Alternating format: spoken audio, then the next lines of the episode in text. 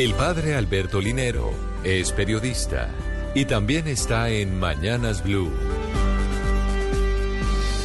7 de la mañana, 37 minutos. La felicidad es uno de los temas que más me investigo, que más leo, converso, escucho y escribo. Para mí, ser feliz es una manera de ser y estar en la vida, que trasciende las dificultades, los dolores y las limitaciones que enfrentamos.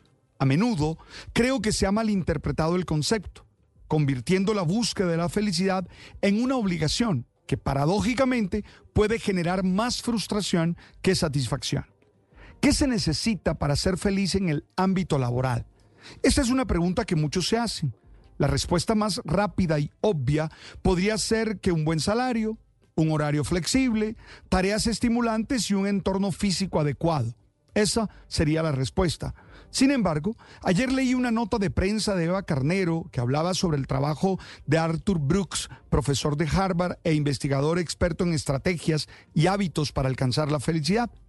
Brooks sugiere que para ser felices en el trabajo y además en la vida, ya que ambas dimensiones están interconectadas, hay dos aspectos fundamentales. Uno, sentir que estamos haciendo un buen trabajo.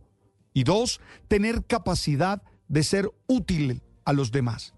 En el primer aspecto, destaca la importancia de sentir que estamos desarrollando nuestras cualidades de la mejor manera posible y que nuestras acciones reflejan lo que somos esencialmente.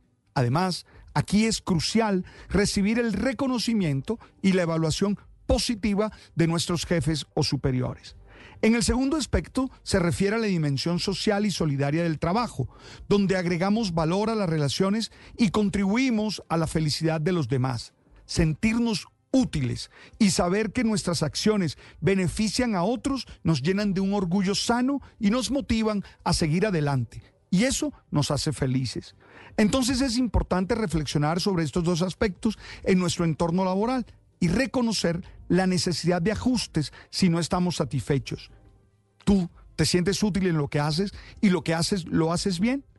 La infelicidad en el trabajo puede contaminar otras áreas de nuestra vida por lo que es fundamental buscar un equilibrio que nos permita realizarnos y ser felices en todas las dimensiones de nuestra existencia. Quien está amargado en el trabajo, amarga a todos los demás donde vaya.